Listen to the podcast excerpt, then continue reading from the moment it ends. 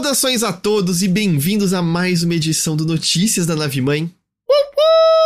Podcast do Overloader, no qual a gente conversa sobre algumas das principais notícias que rolaram no mundo dos videogames. Eu sou Heitor De Paula e estou aqui com Guilherme Jacobs. Heitor de Paula, eu estou aqui Ah, pós-cirurgiado, viu? Uau! Queria informar a todos agora, a todos. Ghost convalescendo ao vivo no podcast, é isso? Esse podcast pode realmente ser feito na base do sangue, suor e lágrimas. É. Pode.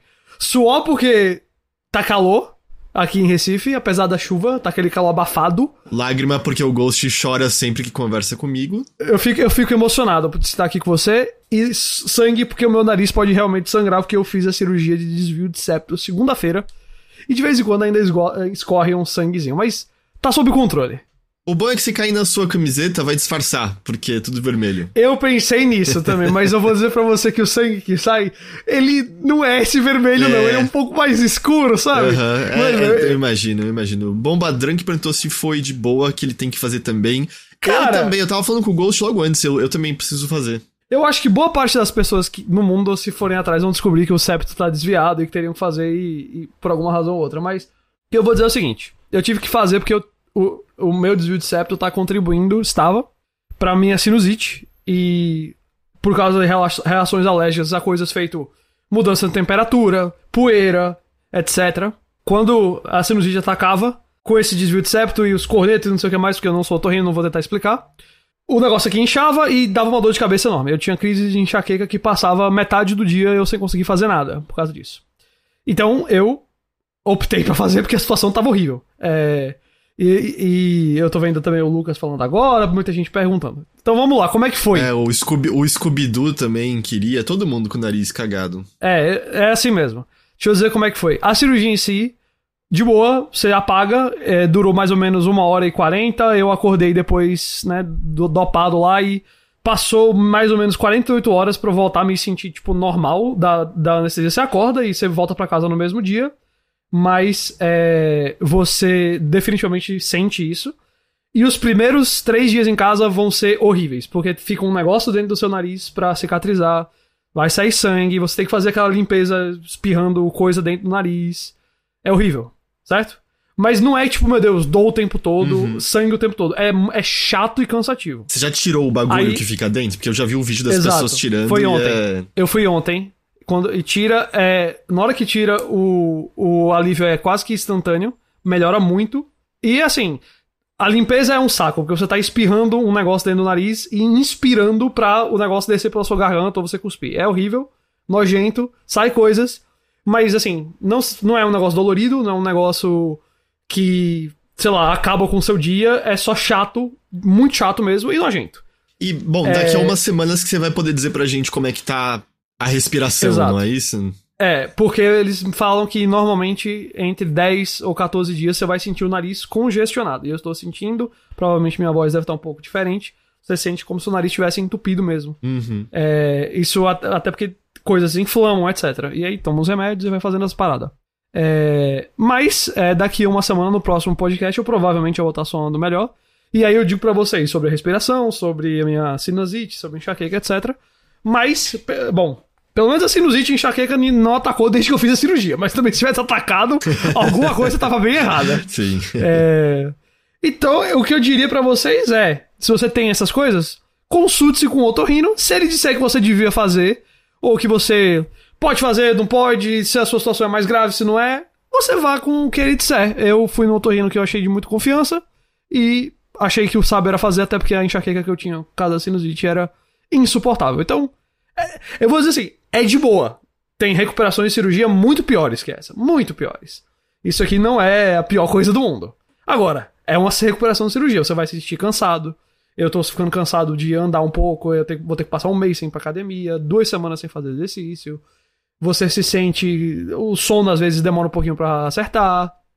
Então tudo isso é chato. Agora, se for pra melhora da saúde, você pode achar que, que deve fazer.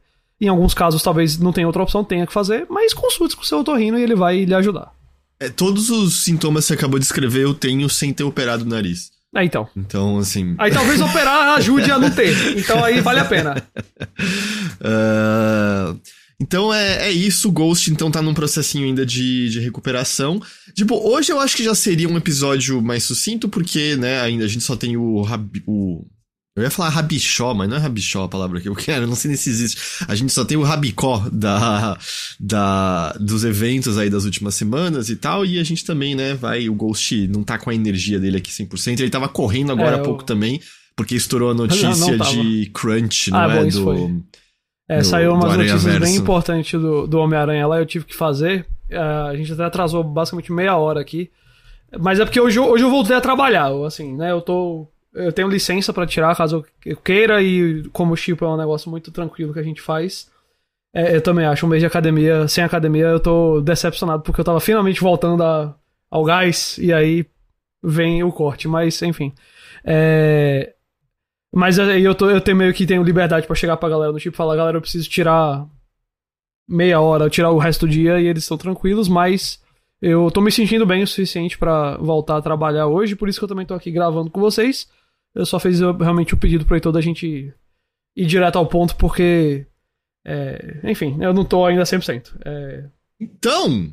Vamos lá, vamos, vamos ao ponto então? Vamos ali direto ao ponto. A principal coisa de hoje, é claro, é, são os destaques do Nintendo Direct que rolou. Que foi muito legal. Eu gostei também. Ele foi confirmado bem em cima, na verdade. Eu sei que até teve uma certo, um certo desencontro de informação, porque alguns, alguns, algumas pessoas estavam dizendo que seria um mini, seria um partner, e parece que talvez esse fosse o caso, ou não sei o que, que mudou.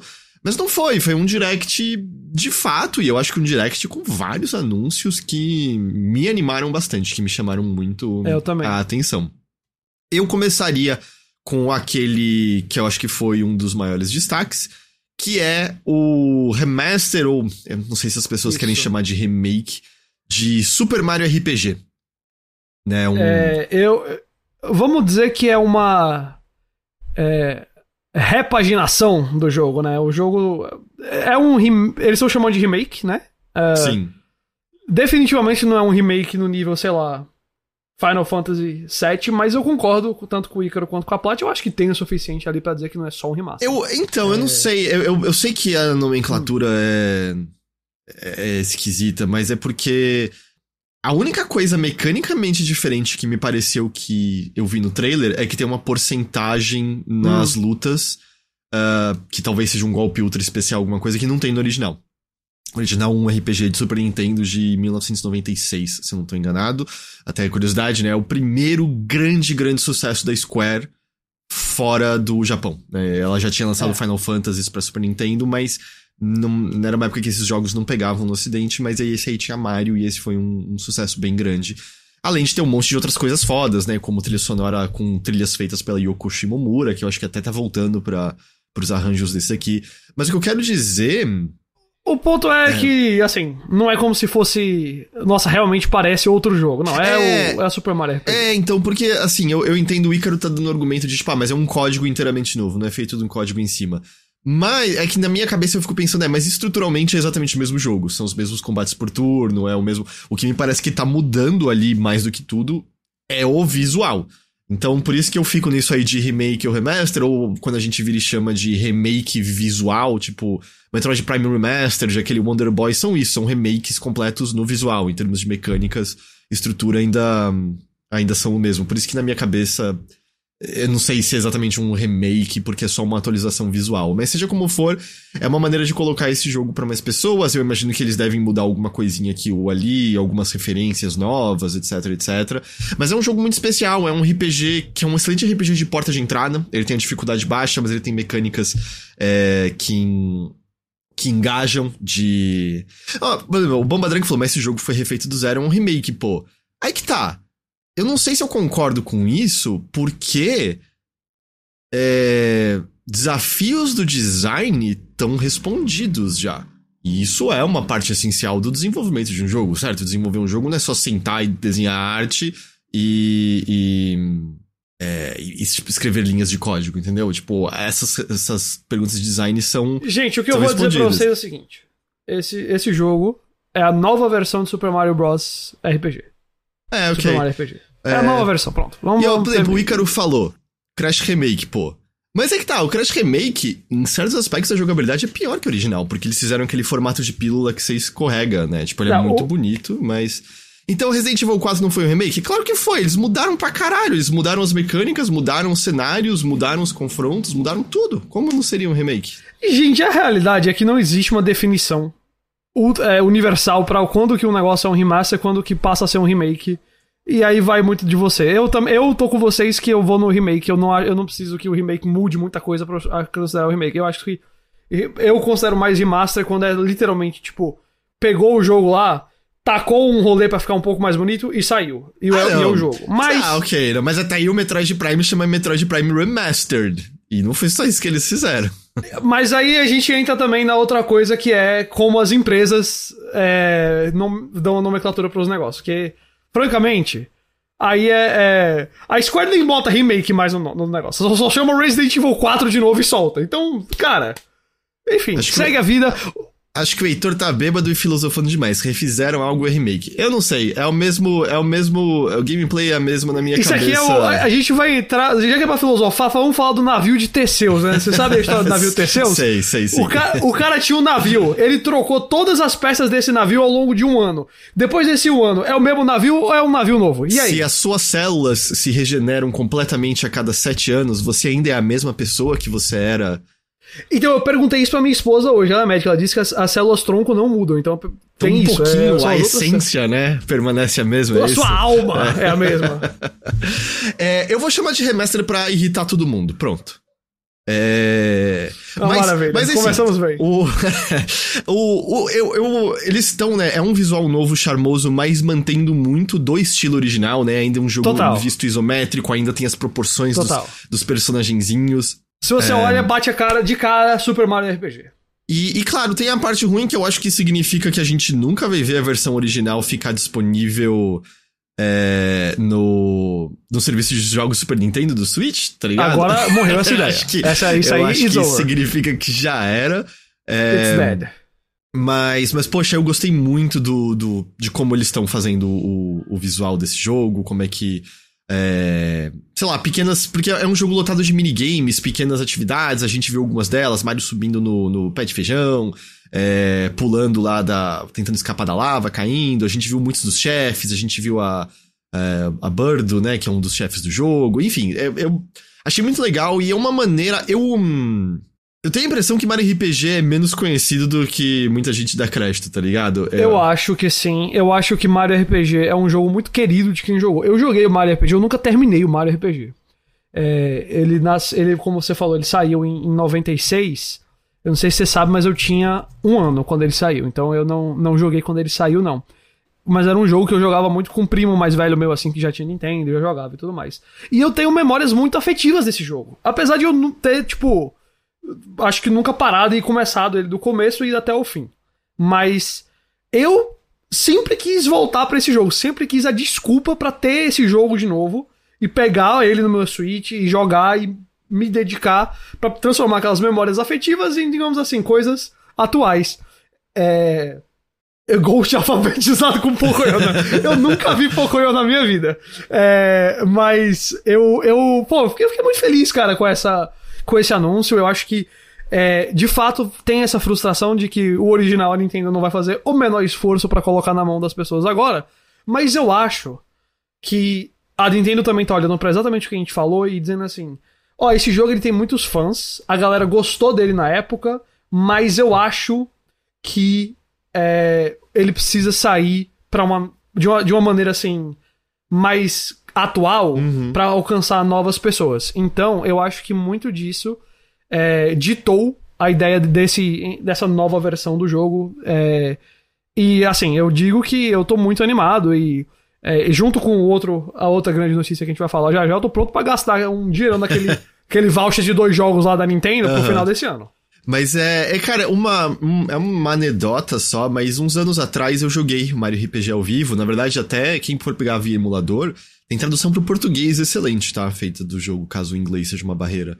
E, e me chamou a atenção que muita gente, mas muita gente mesmo que colava na live, perguntava, nossa, mas que é isso? É um, é um jogo fan-made? O que, que é esse jogo do Mario? Porque ele tem um visual totalmente diferente das coisas do Super Nintendo, né? O mais, o mais próximo, sei lá, é o render do Donkey Kong no, no, no, no jogo, sabe? Uhum. É, que na verdade nem é o render, né? É o sprite animado para parecer.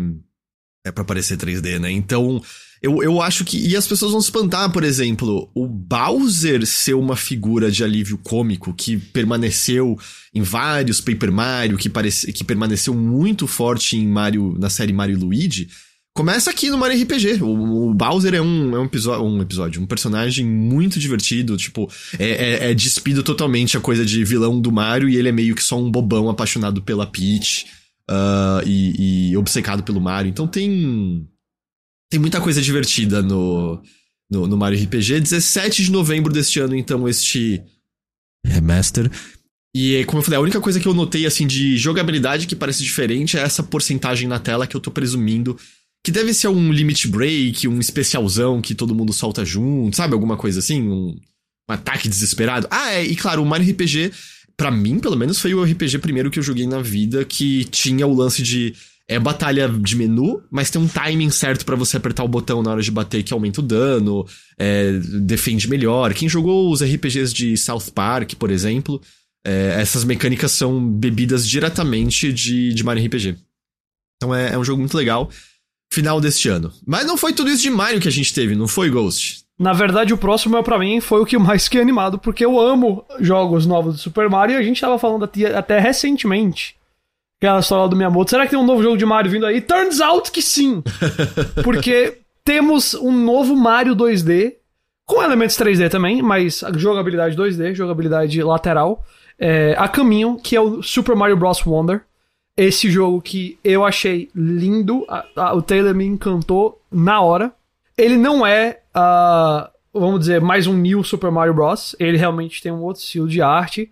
É, porque acontece vamos dizer, viagens, distorções no meio da fase ali, é, porque você tá jogando, pega um item ou passa por um ambiente e parece que o jogo dá uma mudança. É, o, o Felipe chamou de Super Mariovilha, então eu acho que é uma boa maneira de a gente apelidar pra cá. É, não, na minha cabeça é engraçado, né? Porque, sei lá, acho que todo mundo associa cogumelos que te fazem crescer e tal com Alice no País das Maravilhas, né? 100%. E, e esse é, tipo, é o Mario mais, assim, País das Maravilhas, parece desde o nome, né? Wonder.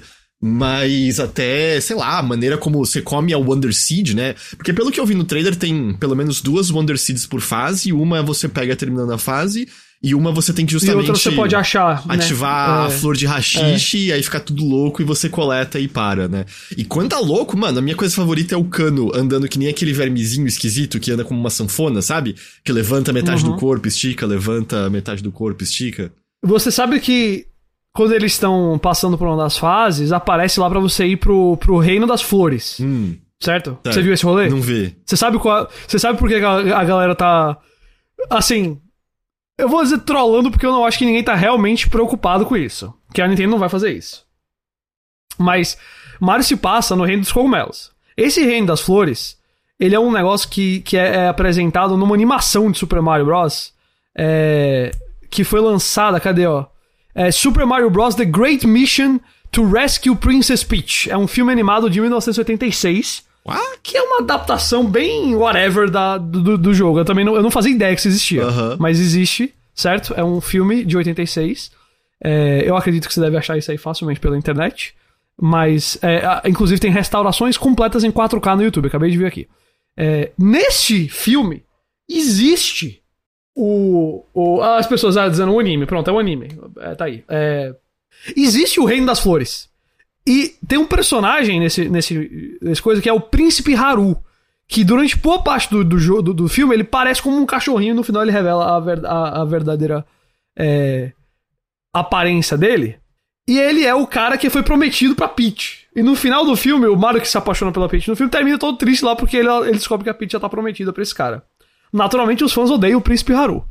E aí o pessoal tá preocupado porque não só aparece que tem um Flower Kingdom nesse jogo, como tem uma lagartinha que fica colada no Luigi, que tem um, um nariz e uns olhinhos bem parecidos com o cachorrinho que era o que termina sendo o Príncipe Haru. Eu duvido que a Nintendo vá puxar esse personagem mega desconhecido. Seria engraçado.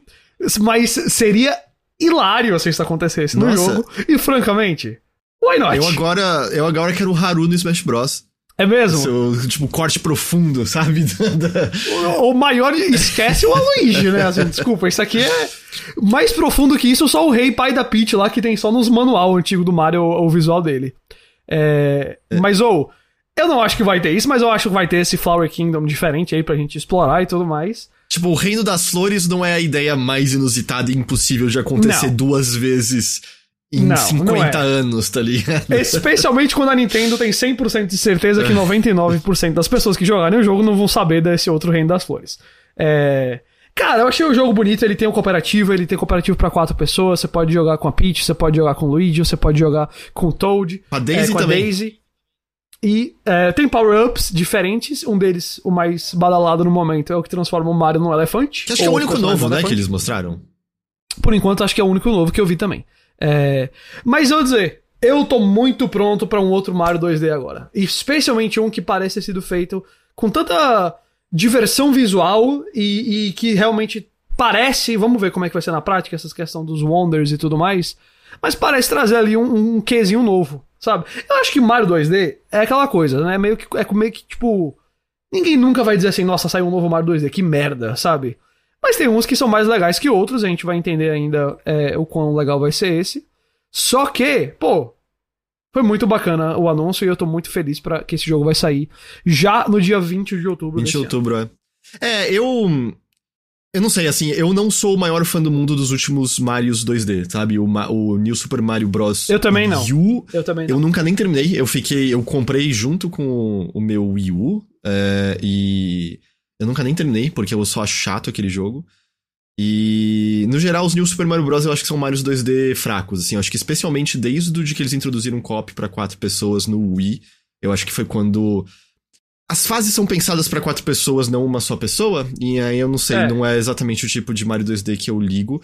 Mas vamos ver. É um novo Mario 2D, eu vou dar uma chance, tá ligado? É, como esse tá saindo. Como esse tá saindo pro Switch, que eu sei que tem cooperativo e é. Né, a maioria das pessoas pode jogar já de sempre com dois, porque tem os, os Joy-Cons. Eu acho que eles têm que pensar um pouco mais no single player aqui. E eu, eu concordo com você que eu prefiro quando é mais pensado pra uma pessoa. Mas, ah, vamos ver. Assim, que bom que vai rolar esse jogo. Eu fico feliz, eu quero jogá-lo. E aí a gente depois entende o quão, o quão legal ele vai ser ou não. Mas só como anúncio eu já fiquei muito feliz. E independente da pessoa gostar ou não do visual do Super Mario Bros. Wonder, e a gente tem que respeitar quem possivelmente achou sem graça, é... pelo menos eles estão fugindo do estilo do New Super Mario Bros., que já tinha Sim. dado o que tinha que dar há muito, muito tempo. Exato. Mas eu só reitero aqui: uma pessoa que porventura não gostou do novo estilo visual só tem que ser amada e respeitada e compreendida, não é pra atacar o coleguinha. Falando hipoteticamente de alguém, ok? Você não gostou? Hum, Vamos pro próximo assunto. Pikmin 1 e Eita, 2. Pikmin 1 e 2 foram anunciados pro Switch já lançados no dia do Direct. É, os dois jogos estão por 250 reais juntos na eShop Hum. brasileira ou 150 cada separadamente. Caro pra dois jogos é, É, relançados assim. Muito, muito caro. Muito, muito caro. Ah, mas pelo menos, né, tem Pikmin 1 e 2 pra, no Switch e isso faz com que, com o 4 saindo, né, todos os Pikmins estão disponíveis no Switch de alguma forma, pelo menos. E se eu não tô enganado, acho que é no dia 22 desse mês eles vão lançar cópias físicas de Pikmin 1 e 2. Então, é engraçado, eles estão fazendo mais ou menos o esquema que eles fizeram pro Metroid Prime Remastered, parece, né? Que primeiro saiu digital, depois saiu físico. É... Nossa, a Plat falou todos os Pikmins que importam, coitado do Rei Pikmin de 3DS. Eu juro que não foi por mal, Plat, eu tinha esquecido completamente desse jogo. É um jogo 2D, não é? Que você controla o Olimar e alguns Pikmin só de 3DS? É, mas eu tinha esquecido completamente da existência desse jogo. Eu também não citei o Pikmin Mobile lá, o Pikmin Go, como é que é o nome desse jogo? Pikmin Bloom. Eu admito que eu já esqueci muita coisa que saiu no 3DS, e não é porque o, o 3 nada contra o 3DS nem nada, mas é porque tem um monte de jogo que tá lá e só tá lá. E aí é. Eu não tive o 3DS, acaba ficando. Eu esqueço mesmo, né? Por, Olha- por puro esquecimento. Você não ouviu de mim, mas se você por um acaso comprar um 3DS usado, é, Não vai acontecer. não é caro e Você desbloqueia e, e faz é a a fácil festa. desbloquear e ter acesso a literalmente todos os jogos feitos para 3DS até hoje. E é, É. mais legal no aparelho porque você tem a tela 3D se você quiser, né? É, é só porque eu tô jogando no Nintendo Switch e aí eu penso assim, será que eu vou querer desligar o meu Nintendo Switch pra ligar o... Justo, justo. É Porque, isso tipo, até, até o banheiro é disputado, né, pelos dois. Não é que um tem a vantagem de poder ser usado no Não, banheiro. não tem. Exato, exato, exato. É... E o pessoal tá falando, pô, o 3D não é muito bom. Eu concordo, eu quase não usava, mas pelo menos tem ali se você quiser, né? Tipo, eu acho que faz uma diferença. E Eu uma... só, eu só testei uma vez o Metal Gear Solid 3D dele e foi tipo, é, não. Mas. Ah, não, eu já contei isso aqui, que o Marcelo tinha contado a curiosidade do, do 3D desse jogo, né? Tá ligado? Qual, curioso? Eu acho que sim, mas o quê? Quando o Big Boss perde o olho, não funciona mais o efeito 3D no 3D Ah, sim, jogo. é, é legal. É. É, mas e tem uma coisa tátil de jogar no próprio portátil, né? É que no 3DS eles não fizeram tanto quanto eles fizeram no DS, o lance de coisas Uhum. que compartilhavam a tela de baixo e a de cima, sabe? Tanto pelo tamanho diferente das telas, quanto por pelo ter 3D numa só delas, né? Mas ainda, é- Exato. ainda é legal a sensação tátil do, do, do 3DS pra certos Não, jogos. nada contra. Nada contra. Mas enfim, Pikmin 1 e 2 estão disponíveis já. É, e aí, dia 28 de junho, semana que vem, vai ter uma demo do Pikmin 4 disponível, que vai ser a área inicial do jogo, e o seu progresso pode ser levado para a versão final do jogo. Eu acho isso sempre muito legal. Aliás, o Final Fantasy XVI agora. Fez a mesma coisa, né? Isso aí tem que virar prática, galera. Cara, e assim, eu nem tinha terminado o conteúdo da demo ainda, e aí o, o jogo chegou. E aí eu até pensei, putz, será que porque eu não terminei a demo, ele nem, sabe, eu não sei se ele tava salvando direito no meio, ele vai Aham. puxar. Mano, puxou certinho. Eu tava lá É, isso intacto. tem que virar prática, galera. Pelo amor de Deus. Vamos manter. É... E aí a gente viu um pouquinho de algumas coisas novas do Pikmin 4, né? Na semana dos eventos, eles lançaram um vídeo que mostrava que você vai poder personalizar o seu Olimar, não sei o nome da espécie do Olimar, mas você vai poder criar o seu personagem no Pikmin 4. E a gente vai ter novos Pikmin. Vai ter um Pikmin que brilha no escuro, que vai ajudar em missões à noite, que se eu não tô enganado, novidades? Eu acho que antes, quando você não voltava pra nave à noite, era simplesmente, oh, os predadores comeram todos os Pikmins que estavam fora da nave. É isso, não tem o que fazer. Então, muito Pikmin aí pra você, se você assim quiser. Vampire Survivors vai ganhar um cooperativo para até quatro pessoas numa atualização gratuita que sai agora no dia 17 de agosto. Essa atualização, óbvio, também vai estar disponível para Xbox e PC, que é onde o jogo tá, tá disponível. É, não pra versão de celular, mas né, absolutamente compreensível. Porque é só co-op local, tá? Não é co-op online, apesar de que se você for jogar no PC, dá pra usar o, o Remote Play do Steam sem nenhum problema, né? E a Ponko, é Ponko que fala o nome do estúdio? Eu sempre É. falei Ponko. Diz que dá pra ativar e desativar o cooperativo no meio das partidas. Isso é importante porque toda partida de. Quer dizer, dá pra você fazer o modo Hyper, mas as partidas de Vampire Survivors todas, no geral, tem 30 minutos, né? Então, se alguém precisa ir embora, se alguém precisa descer pra pegar comida, se alguém. Enfim. É, é bom que dá pra ser pula dentro e pula fora. Ahn, E as conquistas são todas alcançáveis no cooperativo também. Então, Ok. isso é divertido. Tipo, senta com a pessoa e tenta caçar conquistas juntos. Ah, e o- a maneira como esse cooperativo funciona, o FAQ explica, é todo mundo tem que estar na mesma tela. A tela não divide nunca em nenhum momento. E todos os jogadores compartilham a mesma barra de XP e level. Acho que faz sentido, né? Pra... É, pro tipo de jogo que é, eu acho que é, o caminho é esse aí mesmo. Divertido. Acho que especialmente o lance de ter as conquistas, porque eu acho que Vampire Survivors é um jogo que você é guiado muito pelas conquistas, né? Porque elas te incentivam a. Vou terminar com esse personagem, vou terminar fazendo isso, vou terminar com esse combo, parará, parará. É... O cooperativo parece que se encaixa especialmente bem de maneira divertida isso. A gente também teve um breve, breve teaser de um novo jogo da Princesa Peach. É, É, só, só um- nem, título final ainda, né? nem Só- título final. É, parece ela andando numa espécie de palco de peça de teatro. A gente tem a- até vê a, a cortina se abrindo ali no começo. Eu até achei que era Mario 3 de alguma forma, tá ligado? É, E aí depois ela transforma partes desse cenário que ela tá passeando. E ao final a gente tem um- uma transformação, parece garota mágica, que o, o vestido dela começa a brilhar e a gente não vê o resultado exato dessa transformação. A gente só tem a data de 2024, como você falou, nem o nome a gente tem ainda. Meu palpite, palpitaço, Hum, eu acho que vai ser uma espécie de um adventure que a Peach vai ganhar transformações diferentes que vão considerar ela diferentes habilidades para resolver quebra-cabeças ali nesse. É, só é, essa parte da, da roupa eu acho que tá claro que vai ser o foco, né? Ela vai pegar as coisas, mudar de visual e provavelmente ter poderes específicos para cada uma que resol resolve problemas específicos com cada um. É... Ok, deve ser por aí mesmo, eu acho que não, não, não deve demorar muito, né? Eles já falaram 2024. E eu, eu boto fé, apesar da gente ter visto muito pouco e não ter tido nem título, porque eu não acho que vai ser um jogo exatamente gigante, não. É... Faz muito tempo que não tem algum jogo da Princesa Peach, assim, né? Direto. É, é... o último não, que eu me lembro... Não, lembro... Nem qual é o último. O último que eu me lembro é aquele que ela usa o, o guarda-sol que conversa com ela. Como é que é o nome? De, é de DS, eu acho, ou GBA, eu não lembro agora. É, mas era divertido, de DS, obrigado, Bruno. Super Princess Peach, obrigado, Ícaro. É, é isso mesmo. Que era, era divertido, mas é, eu acho que foi o. Saiu no Japão em outubro de 2005 e 2006 no resto do mundo. Então, faz bastante muito tempo. tempo. Quase 20 anos. Quase 20 anos, meu Deus. É, então, então vamos ver, assim, eu. Eu acho que é uma personagem que dá para explorar, né? De outras formas. Ah, dá, sem dúvida alguma. E, e ela tem características próprias o suficiente, né? Desde, tipo, ela poder flutuar e uh, sei lá, poderes que você pode é, relacionar. É, eu, eu, eu, eu, eu, entendo como é um jogo da Peach, sabe? É, ou, ou, ou melhor, eu entendo o, o, que um jogo da Peach pode ter pensando nela. Eu não pensava vai ser só um jogo do Mario que tem uma skin da Peach no Mario. Não, eu entendo, mas é, a Nintendo explorou muito pouco ela até hoje. E assim, eu não acho que ninguém aqui tá argumentando, nossa, Princesa Peach, a mais injustiçada das personagens femininas da história dos videogames. Ela é a mais profunda que. Ah, não, é, é a Princesa Peach. Mas, cara, tem tanto jogo de Toad, de, de Donkey Kong, de Luigi e tal, que faz dela também, por que não? Sim, é total. E explorar coisas diferentes, né?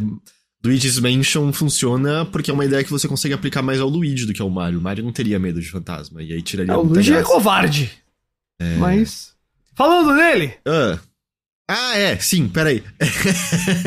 Falando nele, o Luigi's Mansion 2 de 3DS acho que é Luigi's Mansion 2 Dark Moon, se eu não tô enganado. Dark Mansion. Dark Mansion? Não? Não é Dark Moon? Ah, não. É, é, não, é Dark Moon, é isso mesmo. Vai ganhar uma versão pro Switch ano que vem. Ah, a gente tava falando do 3D do 3DS. Esse é um jogo que o 3D é bem gostoso porque é como se você estivesse vendo dioramas de frente o tempo todo quando você explora as mansões no, no, no Luigi's Mansion 2. Nesse jogo o 3D era bem gostosinho. Eu sabe o que eu vou dizer pra você? O Luigi é um grande covarde, medroso e esses jogos deles são muito legais. E esse jogo. Bom, eu, eu acho que ninguém aqui vai dizer que ele vai vender tal qual o Luigi's Mansion 3. Bom, né? vai, que, vai que saber. Gente... Mas o que eu vou dizer é o seguinte: eu não vou apostar contra. É, contra o sucesso desse jogo, tá? É, porque claramente o 3 vendeu 12 milhões de cópias mundialmente. Eu não sei se esse vai chegar a 10 milhões, né? Mas depois que eu errei a minha previsão do Zelda fortemente, eu vou ficar calado. Mas, sem dúvida, é, faz total sentido é, ter outro Luigi's Mansion agora, nem que seja esse remaster, remake aí do 3DS. Até porque é, não é como se fosse um jogo que tava no Wii U, uhum. É, tivesse no Wii U, né? Não é como se o Wii U tivesse tão, tão popular. Mas, é é um jogo que eu acho que vai facilmente encontrar uma nova audiência Sim. agora. Assim, o 3 eu acho mais legal do que o 2. O 2 eles introduzem várias mansões diferentes, né? Então são meio que diferentes estágios. E eu me lembro só de. Eu nunca cheguei a terminar, eu fiquei um pouquinho cansado, sabe? sabe? Eu falei, ah, eu volto aqui depois e aí eu não terminei. Mas é um bom jogo, é um jogo muito charmoso. E tem todas as coisinhas gostosas do Dismansion, de você ficar aspirando, sabe? Diferentes coisinhas da mansão, aí sai moedinha, aí você caça os fantasmas, etc, etc. É. É, é divertido. Um, vai também ter um novo WarioWare pra Switch, WarioWare Move It, dia 3, okay. 3 de novembro.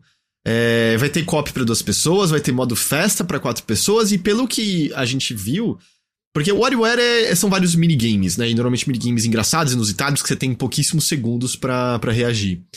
E. E aí a impressão que eu tive desse WarioWare é que a brincadeira, óbvio, você pode né, manipular isso de, de maneira fácil, mas a brincadeira é que é meio que vão ter coisas que pede para você remexer o corpo todo, sabe? Segurando o Joy-Con, você tem que dar ficar tipo uma gelatina se mexendo e aí ele vai entender como isso resolveu o, o, o desafio em questão. Óbvio, você vai poder só mexer o Joy-Con e o jogo provavelmente não vai saber interpretar, mas. Aí qual é a graça, né? A graça é você brincar e tentar seguir o que o jogo tá mandando você fazer. Um, e. Como eu falei, 3 de novembro. Persona 5 Tática foi confirmado pra Switch, não tinha sido confirmado pra Switch ainda. Só que o que eu achei engraçado é que o Persona 3 Reload teve um vazamento, né? Acho que, porra, tudo que dá pra vazar desse jogo vazou. Mas nesse vazamento dizia pra Switch também. Só que o Persona 3 Reload não apareceu nesse direct. Então, eu acho que. Vai ser Cara, tipo... eles só estão guardando para depois. Se, se, se, tem duas empresas capazes de segurar um negócio tão óbvio desse, é a Atlus e a Nintendo. É. é... Eu, esse jogo tem que sair no Switch. Inclusive, eu fico muito mais animado para jogar no Switch do que qualquer outro lugar. É... Não acho que é um jogo muito difícil de rodar no Switch, não, de jeito nenhum. Ainda mais se é por turno, né? Exato, ainda mais que. Ele, não, ele tudo bem que ele é um remake e tal, mas ele não tem o tamanho do Persona 5, por exemplo, assim, de tudo. É. Não, só, é... só de ser um jogo tático, você já diminui o, o, o, interesse de pessoas enormemente. Tem, tipo. Tem, tem gente que se interessa por RPG estilo Persona que não vai ligar pra tática. Exato. Esse jogo vai sair pro Switch. É... Eu não sei porque não anunciaram. E tanto ele quanto o P5 Tática, eu fico mais animado é, até para jogar no Switch do que em outro, outra plataforma. Eu, até porque, assim. Eu peguei Persona mais é, a minha primeira experiência foi no Vita, né? Foi no, uhum. portátil. Então eu ainda. Eu, eu, eu, sei o quão legal é de ter o Persona num portátil. Eu acho que é um jogo que se condiz muito à, à experiência portátil. Você para quando quer, tá no meio da batalha, pode travar, não tem problema, você tá ali com, com, com por turno e tal, então tem certa facilidade. É, e vai ser um delícia esse, esses jogos no Switch. Delícia mesmo. É, eu só não vou, acho que, pegar no Switch porque ele vai sair no Game Pass no lançamento, né? Esse é o único... Ah, não, é, aí tudo bem. Esse é o único, bem. tipo. É, eu concordo 100% com o que você falou. Jogar portátil é, combina não, é, muito. Mas não gastar dinheiro no mim. jogo, melhor ainda. Então, hoje em dia, não gastar dinheiro é melhor ainda. É ponto melhor final. Ainda. Do que num jogo, numa alimentação, numa viagem, em qualquer coisa. Não gastar dinheiro é melhor. Mas é, o pessoal lembrou que o Persona 3 Reload é só ano que vem. E aí vai que, tipo, ah, até ano que vem vai ter mais um direct aí, talvez eles colocam, tá ligado? Persona 3 Reload para a Switch também, não sei. E o último destaque aqui é que o estúdio de Sonic Mania anunciou seu novo jogo, que é um jogo de plataforma 3D, muito charmoso, que você usa tipo um ioiô pra é, se locomover de um, de um lugar pro outro. E o nome do jogo, Penis Big Breakaway.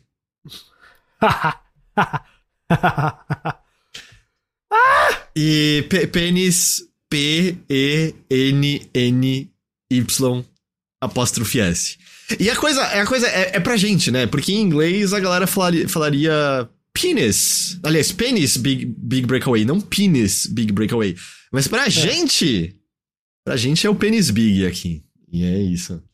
É, mas oh, o penis big pareceu muito muito legal, assim. Eles, o, o jogo pareceu charmoso, a, Foi, Heitor, a plataforma o, pareceu. O pênis grande é legal? O pênis Big Breakaway eu, eu, eu achei realmente. É, Pareceu, pareceu que chamou a atenção, pareceu divertido ali.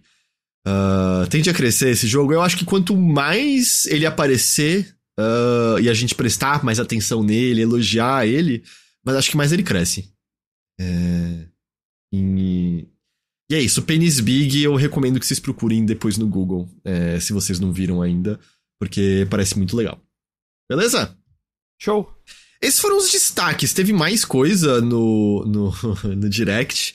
Uh, mas esses foram os destaques principais. E eu, assim, eu sei que o tamanho de muitos desses jogos são menor do que a galera do triplo Azão quer, tá ligado? Do tipo, não foi um Mario 3D anunciado, não foi um. Sabe, aquelas coisas que eu nem tô dizendo que na prática são mais complexas ou mais custosas, mas no imaginário geral são mais complexas e mais custosas, entende?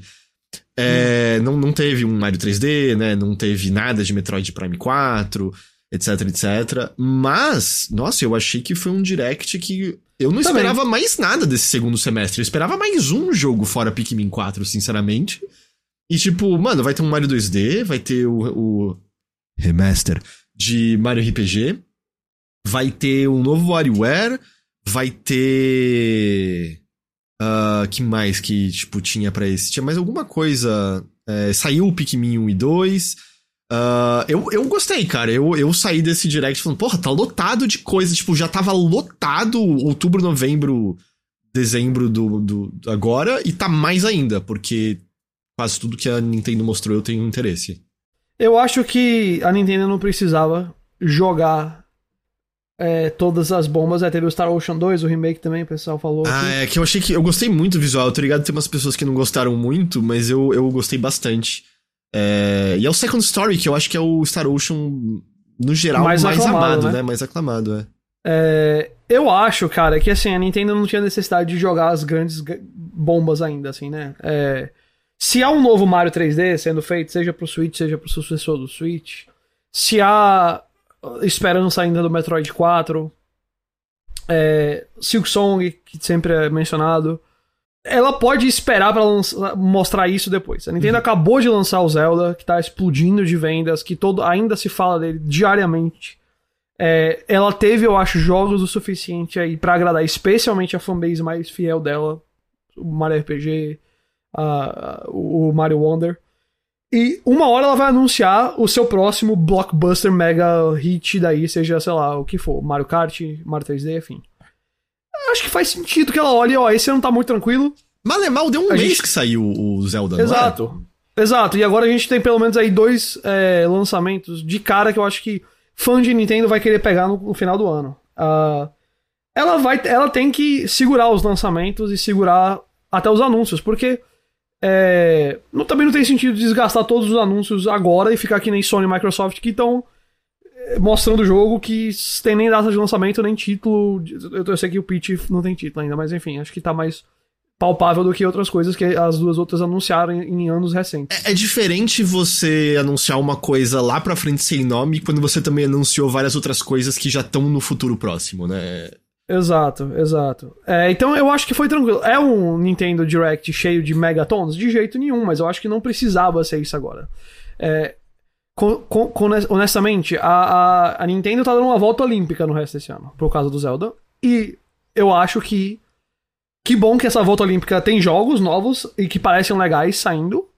Mas não vai ser esse ano que ela precisa se preocupar em lançar um outro Mario 3D. Uhum. É, não tá no começo do ciclo do Switch, onde era interessante ter um ano com Zelda, depois, logo depois, o, o Mario saindo. para você ter aquele empurrão inicial do jogo. É, Switch tá garantido, as vendas estão garantidas. Ela pode agora ir trabalhando a, num prazo bem mais tranquilo Sim. em termos disso, eu acho. Só algumas outras coisas, o Ícaro lembrou que no Direct japonês apareceu um novo Goemon, que não apareceu no, no que a gente assistiu. É, é Goemon, né? Não me espantaria se ele nunca fosse traduzido oficialmente. É, porque essa série é uma das séries que eu ainda associo muito a tipo. É, ah, na verdade foi o Shinkaio que falou. Perdão, é verdade, foi o Shinkaio que mencionou do novo Goemon. E eu associo o Goemon muito com. É, é daqueles jogos que raramente ainda são trazidos pro, pro ocidente. Uh, e o André tá perguntando também do rolê do Mario Sparks que o, o Guillermo comentou numa entrevista. Você chegou a ver isso aí, Ghost? Não, isso eu não vi. Ah, basicamente. Ah, e perdão, o pessoal tá me corrigindo que não é exatamente Goemon, é um sucessor espiritual. Ok, perdão. Uh, mas basicamente, essa entrevistas, o Guillemot diz que a Nintendo tinha dito para eles de, oh, segura esse novo Mario mais Rabbids pro próximo aparelho. Pra, pra seja lá qual for o próximo aparelho, não lança dois no mesmo. E aí eles insistiram e esse seria um dos motivos pela falta de sucesso. Porque é bem discrepante, né? O sucesso do primeiro mais Rabbids, Mario mais Rabbids versus o segundo. Ao mesmo tempo, o Guillemot disse que o plano deles é continuar apoiando o jogo por um tempo, tanto que eles anunciaram. Ah, mentira, não sei se eles anunciaram ou se eles mostraram, já estava anunciado é, o novo conteúdo do Mario mais Rabbids Sparks of Hope. E eu não duvidaria que é tipo um jogo que seria relançado de alguma forma no próximo aparelho da Nintendo, sabe? Aham. Uh, Faz sentido mesmo. Bom. Ghost, a gente vai pro um dos nossos assuntos favoritos de todos. Ah, é Microsoft e FTC, né? Vamos lá. Vamos lá. São só algumas coisas, porque, para explicar, o FTC fez um bloqueio provisório da compra da Activision Blizzard, né? Por parte da Microsoft. E aí tá rolando o julgamento lá. Tá rolando ainda agora, né? Eu acho que Hoje vai hoje... ter mais de novo, é. É, mas já apareceram algumas pessoas para fazer declarações e alguns, alguns fatos interessantes apareceram é, desde então. Uh, a, acho que a que mais chamou atenção foi um e-mail interno escrito pelo Jim Ryan pouco depois da, do anúncio da intenção da Microsoft em comprar a Activision Blizzard, em que ele responde para outra pessoa da empresa, né, que estava conversando e ele diz o seguinte: abre aspas. Não é uma jogada por exclusividade de forma alguma. Eles estão pensando em coisas maiores do que isso. E aí a mensagem continua, abre aspas. Eu tô bem certo de que a gente vai continuar a ver Call of Duty no PlayStation por muitos anos. Nós ficaremos bem. Nós ficaremos mais do que bem. eu, eu não sei, assim, eu acho que isso causa um certo dano no argumento que a que PlayStation mais enaltecia sobre a questão de exclusividade de Call of Duty. É minha, minha impressão. Pra mim, é. Assim. Eu tô, entre, eu tô entre duas coisas. Eu acho que de forma alguma isso aqui é o smoking gun que a galera prometeu. Eu, eu vi uma galera tweetando dizendo: ah, é a prova incondicional agora que a Sony se lascou. Mas. É, e eu digo isso só porque, assim, ainda há, em tudo que há essa, esse nível de politicagem e de é, lobby e de discussão e de coisa, em tudo isso nada simples se resolve com um papo um e-mail resolveu. É, eu acho que enfraquece e muito o que a Sony estava falando, porque a Sony, apesar de ter trabalhado em várias frentes aí é, nessa questão, parece que usava o Call of Duty, por ser uma franquia muito popular, particularmente no PlayStation, como sua principal, seu principal argumento. E eu acho que o que a gente vai ver é que a Microsoft vai usar muito esse e-mail do, do, do Jim Ryan e deve usar porque parece que ele invalida uma das principais defesas que a Sony tem. Dito isso, não foi nem esse o argumento que ferrou eles com o CMA, certo? Sim, tipo... não, não, exato. Esse é o ponto. Por isso que eu digo, isso aqui não é o mal morreu, tá acabado. Que a galera tá, que eu vi uma galera tweetando meio que tipo pegaram no ato. Não, não, não é tão simples assim. Vai invalidar, vai enfraquecer, não vou nem dizer invalidar, mas vai enfraquecer muito um dos pontos que a Sony tem batido. Mas não é só isso. É, essa questão tá ainda envolvida em outras coisas. Até porque eu tinha tido a impressão de que enquanto esse foi uma coisa muito debatida em declarações e tal, para os órgãos reguladores nunca foi exatamente o foco. Nunca foi tão comprado assim, ou pelo menos mais pelo CMA especificamente. Então também, assim, até porque isso é uma coisa que eu ainda tô tentando entender se no decorrer dos dias é, a gente vai ver mais mas até agora, o questionamento do FTC tem sido todo muito, muito relacionado a essa questão de exclusividade. Então eu não sei se isso é um empecilho maior pro FTC e, os, e, e aí, tipo, vai passar pelo FTC sem problema. E de verdade, ao que tudo indica, vai passar pelo FTC sem problema. Ou se eles ainda estão guardando questionamentos relacionados à questão dos jogos na nuvem e tal, que foi o grande empecilho pro CMA. É, eu ainda tô achando que pro FTC não vai ser nenhum grande problema, acho que o CMA que vai ser mesmo a, a pedra no, no, sapato. Mas eu posso estar totalmente errado, porque eu também já estive totalmente errado no, no passado, né? É, também foram apresentadas umas mensagens do Matt Booty, que ele é o chefe do Xbox Studios, né? E nessas mensagens o Booty dizia que, abre aspas, de jeito nenhum a Microsoft levaria seus jogos a serviços competitivos. Mas ele explicou que essa mensagem foi escrita após a frustração em como a Nvidia estava lidando com os jogos da Microsoft no GeForce Now e adicionou que essas estratégias da Microsoft mudaram desde então. Ainda sobre exclusividade, um advogado do FTC perguntou ao Pete Hines da Bethesda é, sobre, sobre esse, esse assunto. E o que o Pete Hines disse é que o jogo do Indiana Jones, feito pela, é pela Machine Games, né? Isso, a Machine Games, do Wolfenstein.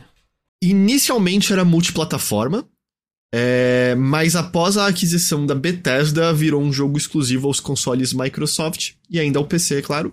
O Hines disse que isso aconteceu para que eles conseguissem atingir um prazo, um prazo de licenciamento e também para reduzir riscos no desenvolvimento. Ficou meio, meio por isso. Uhum. Factoide interessante que apareceu também disso, que eu acho que a gente já tinha uma ideia, a maioria, maioria, maioria das pessoas que usam o Xbox Cloud usa para jogar algo e testar antes de baixar, em vez de ter como meio de jogar. Jogar inteiramente por lá, né? É, Exato. É, é, basicamente o jeito de pegar demo. Uhum.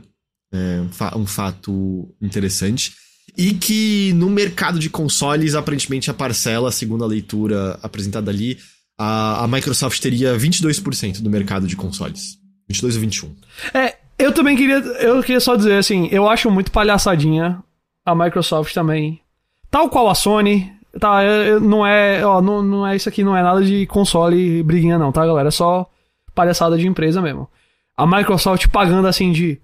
Nós perdemos a batalha dos consoles. Nós somos os perdedores. É, uh -huh. As, a Sony e a Nintendo são as vencedores, vencedoras. Precisamos de coisas como essa aquisição pra gente se salvar.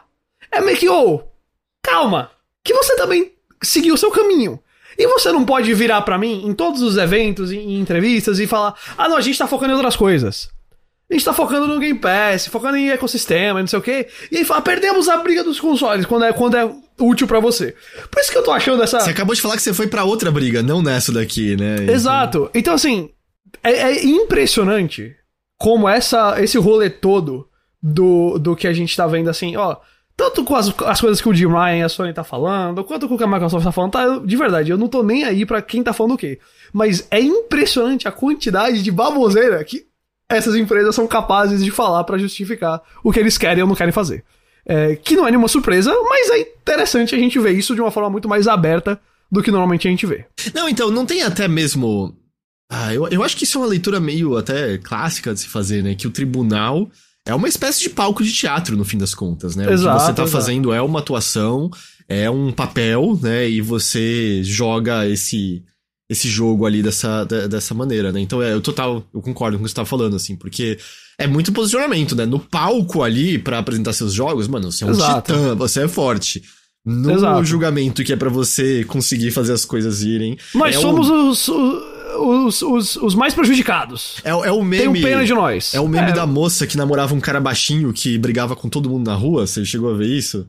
Que. Não, não acho que não. É, era um cara baixo, mas ele ficava provocando outros caras muito maiores na rua. E aí, todas as vezes que os caras encrencavam com ele, ele só respondia algo como tipo: Hey, hey, hey, hey, hey, hey, hey. Eu sou só um cara pequenininho, I'm just, I'm just a little guy, I'm just a little guy over here, I'm just a little birthday boy. E aparentemente isso era suficiente para ele nunca apanhar. Segundo ela, isso sempre funcionava. E é isso, é, é meio no, no tribunal Microsoft, hey, hey, hey, I'm just a little guy, just a little birthday boy. E ela tentando dizer isso pro juiz. Mas, né, eu, pra mim, o mais interessante de tudo são os factoides que saem, desde, tipo, como as pessoas usam a nuvem, qual foi a reação visceral do Jim Ryan na hora. Para mim, isso é a coisa mais legal de todas. Meu palpite continua sendo que a FTC leva em frente, e Sim. eu não sei o que, que acontece com o negócio inteiro por conta do CMA, se vai ter exceção, mas eu acho que o FTC aprova, sim. Também acho. Ghost. Oi. Vamos, vamos para elas, são breves as rápidas e curtas de hoje? Vamos lá, vamos para as rápidas e curtas. Rápidas e curtas. Um usuário do Resetera, ou Resetera, como você preferir, hum. percebeu que no relatório mais recente do Departamento de Turismo de Los Angeles está indicado em uma nota de rodapé que a E3 de 2024 e 2025 foram canceladas no sentido de foi cancelado a presença delas no Centro de Convenções de Los Angeles. A ESA veio comunicar desde então que, abre aspas, a organização está tendo conversas no momento sobre a E3 2024 e além. Nenhuma decisão final foi tomada até agora. O que, que você acha disso? Eu acho que tem muito, muito, muita chance da E3 2024, da E3 2025, da E3 2026 não acontecerem, porque eu acho que. Uh, eu não tô muito confiante em nada. Eu, eu acho que a, a ESA vai falar o que tem que falar aí pra prometer que tá tudo bem e não, não, não entregar logo de cara a situação. Mas eu vou dizer para você de coração, eu apostaria que é muito mais provável não ter essas próximas E3 do que ter. Eu não, não boto fé de verdade, nem um pouco, e, e... Eu fiquei imaginando que a melhor hipótese é quer dizer que não vai ser em Los Angeles? Ou vai ser em Las ah, Vegas? talvez seja isso, né? Talvez seja isso. De volta a Las Vegas. De volta a Atlanta. Nossa. É 3 em Atlanta. Essa daí é. Ah, sim. É, talvez fosse interessante pra E3, viu? Talvez se a E3 olhasse e falasse assim.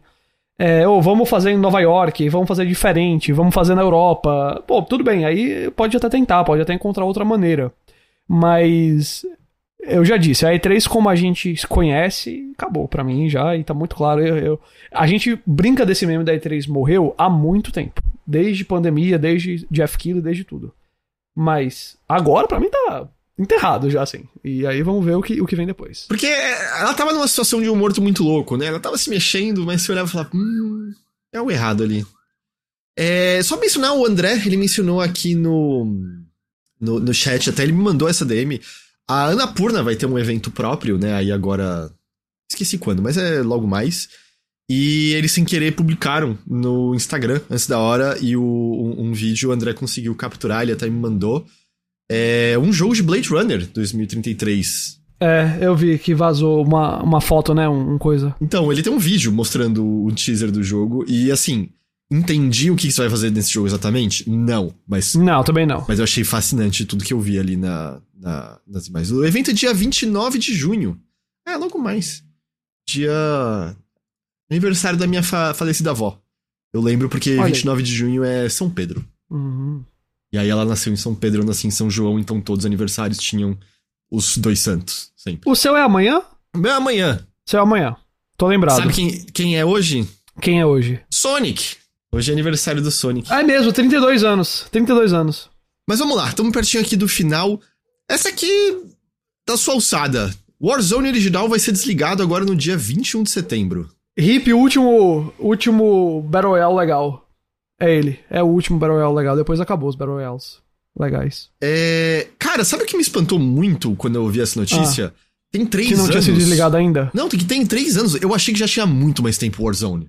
Parece, né? Parece, Parece. muito. E Especialmente por... depois que lançaram o 2, assim, é... é... fica tipo, nossa, o 1 um ninguém mais lembra que existe, mas tava lá ainda. É, mas, tipo, eu não sei se é a pandemia, né? Porque ele foi bem no grosso da pandemia, né? Se foi. isso atrapalhou a noção de tempo. Mas eu fiquei muito espantado de serem só três anos, e aí ele tá agora sendo de, desligado. É, o né, Warzone 2 saiu em novembro do ano passado, a versão original tinha passado a se chamar Warzone Caldera. Acontece que assim, Caldera vai ficar ativa até 21 de setembro, e nesse tempo todo até lá as microtransações vão continuar ativas. Mas você não. Tipo, o, as coisas que você gastou dinheiro que ainda podem ser usadas, tipo, em Call of Duty Modern Warfare.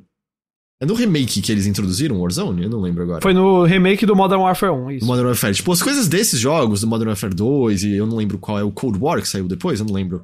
Você ainda vai poder usar, mas as coisas que você comprou pra Warzone você vai perder, não tem como levar pro Warzone 2, que tinha sido uma coisa, né? Quando eles lançaram o 2 não tinha como carregar os itens, não é? De um pro outro, eles tinham. Isso. Cara, os jogadores não estão muito felizes com isso, não, assim, porque é um bagulho. Três anos é muito rápido para você abandonar total. E, e ao mesmo tempo. Eu não sinto que as pessoas gostaram tanto do 2 quanto elas gostaram do 1, um, Eu sabe? acho que a comunidade gostou muito mais do 1 um do que do 2. Então, muito mais. Então é meio curioso, é... porque você tá matando o jogo que era mais amado, e aí só vai sobrar o que não é tão E eu amado. concordo até com o que o Isidro falou agora. Eu também fiquei surpreso do quanto tempo o 1 ficou vivo mesmo depois do 2, mas eu acho que muito era da atividade dos jogadores, que preferiam um e não, e não gostavam tanto do 2 quanto do 1. Do, do um. é, eu acho que o Warzone 1 foi maravilhoso, especialmente no começo, assim. E depois a Activision adiciona coisa demais, para mim, nas paradas. Mas no começo eu acho que ele era muito bom. E é... eu associo ele como, depois de Fortnite, um dos primeiros a correr no embalo de, de Battle Royale e um que deu certo, conseguiu achar o seu terreninho ali, assim. De... Exato, é. Eu, assim, eu ainda acho que o melhor Battle Royale de Call of Duty foi o Blackout, do, do uhum. Black Ops 4. Eu ainda acho. Ah, é eu... verdade, teve o Blackout. Ele teve foi um dos primeiros, tinha esquecido 100%. Eu, acho, eu ainda acho que ele foi melhor que o Warzone, porque o Blackout ele teve muito menos é, das coisas que eu sei que o pessoal que joga muito Battle Royale muitas vezes gosta de ter as temporadas e as coisas para desbloquear, etc. O Blackout era mais vanilla e eu gostava mais disso. É, e também porque eu era melhor nele, mas aí é outro, detalhe. é, o, mas o Warzone foi ótimo, sabe? O Warzone foi muito legal.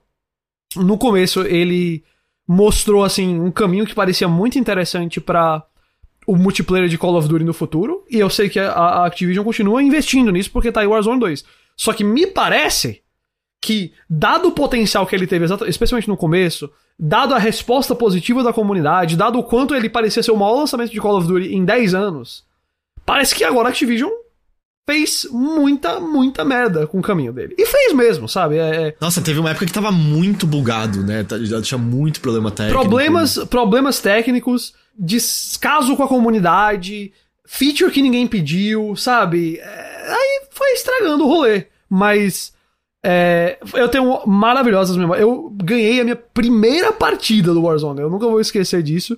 É, e, cara, tava, tava lembrando de um dia desse, assim, de, dele, como foi legal, justamente por causa dessa, dessa notícia do cancelamento, do fechamento. Mas é uma decepção para mim que hoje eu não tenho vontade de ir pro Warzone 2. De pegar agora. Eu ainda acho que a Activision um dia vai fazer, talvez com a Microsoft, não sei, vamos, vamos, vai saber.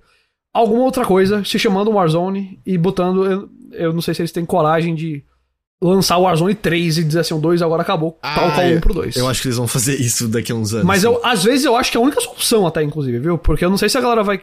Não que o, o 2 tem muita gente jogando, porque Call of Duty é sempre assim. Mas... Ah, é, um fracasso eu... pra Call of Duty não ainda é, é o sucesso é... De, da maioria dos outros jogos. Exato. Mas, definitivamente, não tá no ponto que a gente achou que ia estar... Tá, quando teve ali o Blackout, que foi legal, e um ano depois teve o Warzone, que foi legal, e aí a gente, oh caramba, o Call of Duty entendeu Battle Royale, e agora parece que já cansou tanto. É... Mas as memórias estão lá, foi, foi muito legal. E bom, o motivo que a Activision deu é de que ela vai levar essas pessoas para trabalhar em outros Call of Duty. Ou seja, é a máquina Call of Duty. Você, mano, põe mais gente na máquina, põe mais gente na máquina, porque essa é a única maneira de fazer ela continuar funcionando. Indo em frente, a, a gente, né, apareceu durante, eu não vou lembrar mais exatamente agora o, o evento específico no qual apareceu, mas eu acho que talvez tenha sido no Jeff Keighley, que além do remake do Metal Gear Solid 3, a Metal Gear Solid Master Collection Volume 1 vai chegar nos consoles é. atuais. E a coisa é que ela parece um pacote um pouquinho mais recheado do que a, o HD Remaster, que saiu na época do PlayStation 3 e, e 360. Perdão, eu tô... Você tá vendo a lista daí? Não, não, o Shrivel falou: o verdadeiro Warzone são os crimes de guerra do céu e da OTAN. Ninguém tá dizendo que não é, tá? Ninguém Mas tá dizendo que não é. O Metal Gear Solid Master Collection Volume 1 vai vir com Metal Gear e Metal Gear 2 Solid Snake, né? Os dois de MSX. Isso tinha na HD Collection. Na HD Collection. Eu tenho essa HD Collection, aquela do PS3. Eu tenho, ela tá guardada no, numa caixa aqui atrás. Legal.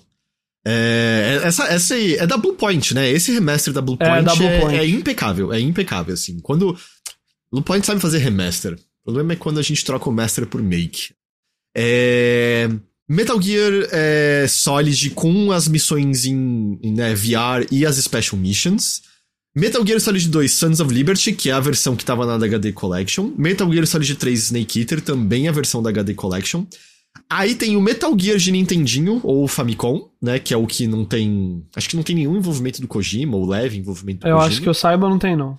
Aí tem o Snake's Revenge, que é a continuação de Nintendinho, que aí também é totalmente diferente do, do resto.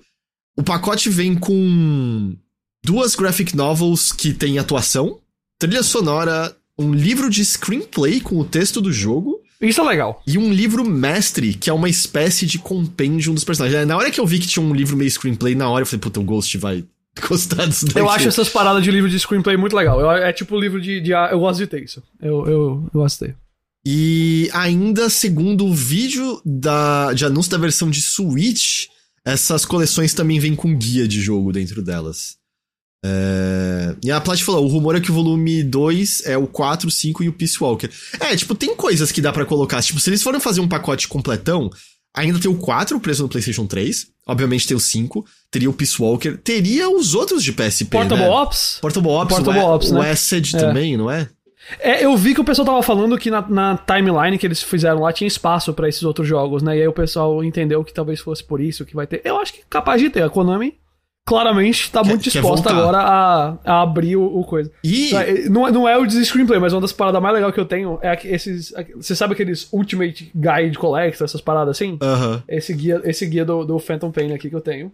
Isso aqui, ó, é, é o, literalmente o guia com absolutamente tudo do jogo, de mecânicas a mapas a tudo.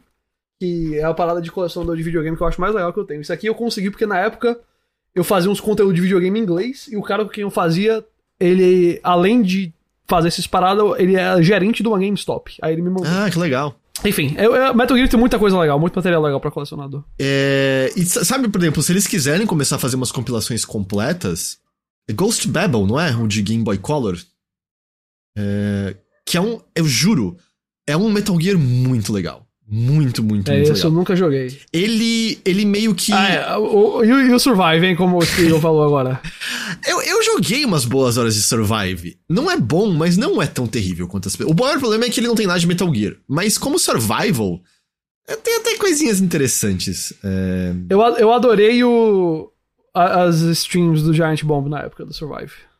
Mas sem zoeira, assim, esse. O Ghost of Babel, é, obrigado, Prophet, Prophet of Doom, ele. Ele é meio quase como assim, uma reinterpretação das mecânicas do Metal Gear Solid de PlayStation pro Game Boy, porque ele recria vários desafios. Inclusive, por exemplo, controlar o míssil teleguiado pelo, pelo chão eletrificado, sabe? Umas coisas assim, controlar a Nikita e tudo mais. E ele, ele é bem divertido. Eu, é, seria legal se, se eles relançassem. Mas se bem que também tem emulador fácil pra todo mundo. Ahn, Finalizando, Ghost, a última de hoje. A Microsoft disse que vai aumentar o preço do Series X na maior parte do mundo e também o preço da assinatura mensal do Game Pass e Game Pass Ultimate.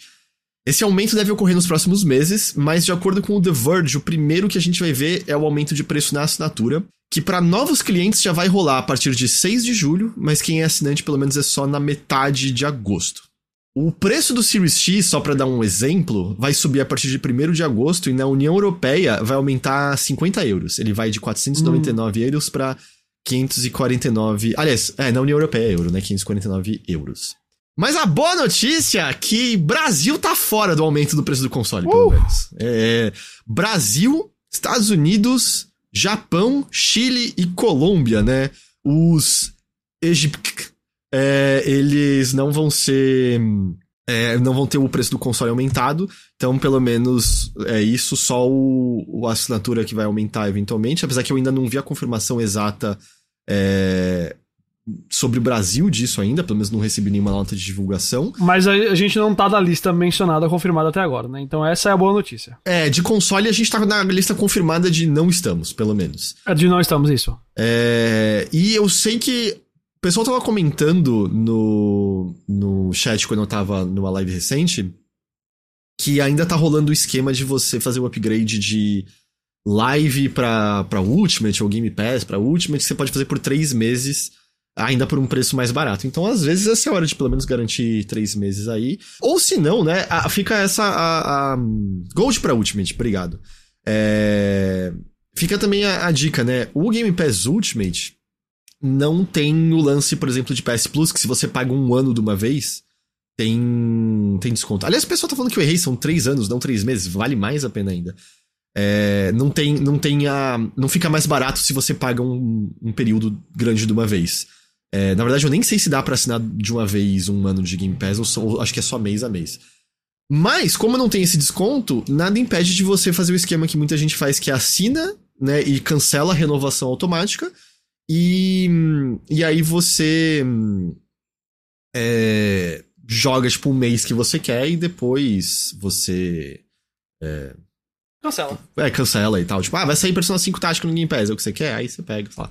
É o, é o melhor esquema, talvez, pra... É, eu já fiz coisa assim já, no Game Pass. Exatamente isso. Pegar quando eu queria uma coisa e depois eu tirei. Mas é isso. É isso. E se eu desassinar e pagar os três anos e assinar Game Pass Ultimate de novo, vale então? Vale. Eu acho que vale, não vale? Vale. Acho que vale. É isso. Ghost! Oi! Ai, oi! Tomei um susto, oi. Desculpa, com essa a gente chegou na última de hoje. Acabou. Foi mais rapidinho mesmo, gente, hoje. É... Você vai descansar agora? É, hoje eu tô trabalhando, mas eu tô trabalhando num ritmo mais tranquilo. Eu não tô Entendi. de volta 100%, mas estamos lá no Chipo, tá certo? Quem quiser saber aí das tretas do Aranha Verso que teve hoje, a gente tá, tá, tá lá cobrindo, né? Essa semana a gente postou também bastante coisa do Flash, que enfim, tá aí, essa, essa coisa mesmo. A Invasão Secreta, mas uma coisa que eu tô bem animado semana que vem é estreia o novo Indiana Jones, que é um filme bem legal. É, então fica, se você tiver interesse nele, enquanto você espera pelo jogo, a gente já tem crítica no ar e ah, vai ter mais, mais conteúdo. Eu tô é, é, bem feliz com esse filme. Mas ah, é isso, eu tô voltando agora, né? Depois dessa semana parado e hoje mais de boa, porque ainda tô mais ou menos. E semana que vem acho que devo estar mais presente por lá. Mas se você gosta de filme, de série, essas outras paradas que não tem tanto aqui no, no, no Overloader, você pode ir lá na, no chipo.com.br ou Chipo Oficial nas redes sociais. É, é isso, então, do meu lado, vou ficando por aqui. Comemorar meu aniversário amanhã. Parabéns adiantado, vou lhe mandar uma mensagem amanhã, mas parabéns adiantado. Quem não me mandar parabéns tá morto pra mim por dentro. E tira umas lutas do Street Fighter com o chat no Sexta Show. Eu sou ruim demais, vai ser só humilhante. De verdade, de verdade mesmo. Eu, eu acho que é só humilhante meu nível para jogar ao vivo com, com pessoas assim. É, mas vamos ficando por aqui por hoje. Estamos quase encerrando aí, aí junho. É isso, obrigado, Ghost. Foi muito bom estar de volta aqui com você. É nós. Todo mundo que nos acompanhou por mais esta edição aqui do Notícia da Nave Mãe, muito obrigado pela companhia e pela audiência de vocês. Te agradeço demais, muito, muito obrigado mesmo. A gente vai ficando por aqui, mas semana que vem a gente tá de volta com mais notícias da Nave Mãe. Até lá. Até lá. Tchau, tchau.